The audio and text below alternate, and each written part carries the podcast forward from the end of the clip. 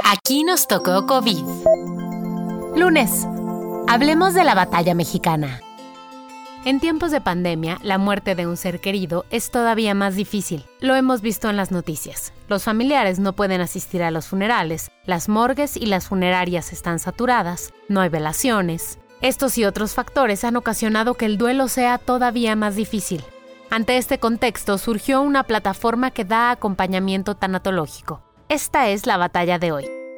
Duelo COVID es el nombre de la plataforma y su objetivo es ayudar a las personas que han perdido a un ser querido en esta pandemia, tanto si la causa de muerte sea el COVID o cualquier otra.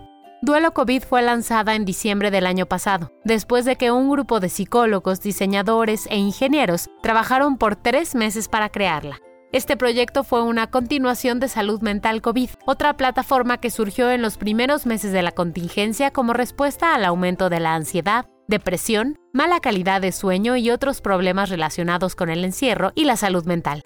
En entrevista con Expansión, el doctor Alejandro Domínguez Rodríguez, uno de los implicados en el proyecto, nos contó las razones de por qué el duelo en pandemia requiere una atención distinta al apoyo tanatológico en tiempos de normalidad un funeral, de tener a una persona eh, en un ataúd para despedirnos, realmente es para el que se queda, el que sigue eh, vivo, viva, el que tiene necesita un tiempo para procesar eso. Debido a la situación actual, eso está muy poco recomendado. De hecho, hemos visto ya muchas noticias al respecto de gente que acude a funerales eh, o, por mencionar otros este tipo de, situaciones así en la que después las personas te contagian y hay más fallecimientos. Entonces realmente está muy muy muy contraindicado eh, las reuniones incluidas funerales en las que hay llanto en las que hay eh, abrazos, en las que la, emoción está totalmente presente, entonces la persona no piensa, oh, debo de llorar, pero me tengo que controlar, o sea, no, no es posible.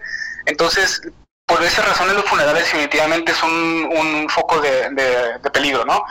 Eh, ¿De qué manera afecta a la población mexicana? La población mexicana somos personas que estamos más acostumbradas a la interacción social, a estar eh, compartiendo este dolor, a abrirnos, a decir eh, esta, esto que estamos viviendo y al no tener en ocasiones ni siquiera un cuerpo de cuál despedirnos, eh, definitivamente afecta en términos de salud mental. estamos viendo procesos de duelo no cerrados apropiadamente, estamos viendo negación, términos de que hay gente que no puede aceptar que esto que está ocurriendo, estamos viendo ira, eh, también estamos detectando muchísimo eh, niveles de, enojo por parte de, las personas afectadas y ese enojo se ve hacia todos lados, hacia el personal médico, hacia otras personas que pudieron haber contagiado al, ser querido, en ocasiones incluso contra el ser querido, del por qué no se cuidó más, porque no tomó mejoras medidas y contra uno mismo, porque no hice más, porque no eh, tomé más control. Entonces, son una serie de consecuencias que, de acciones que pueden traer eh, una serie de consecuencias.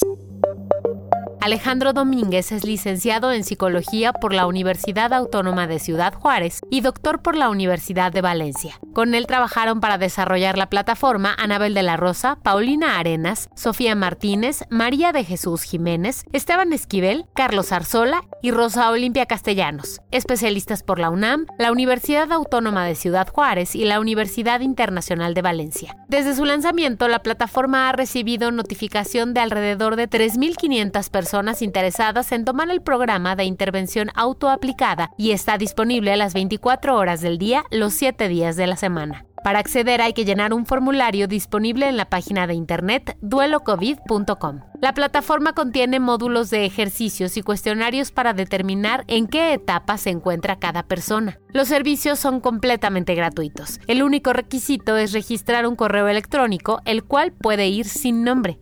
Estos datos se encuentran en un servicio en la nube por lo que están encriptados y seguros. Los expertos también dicen que la pérdida debe haber ocurrido en no más de seis meses, pues si la persona tiene síntomas de depresión o de algún tipo de mala salud mental, lo que necesita es un tratamiento más personalizado.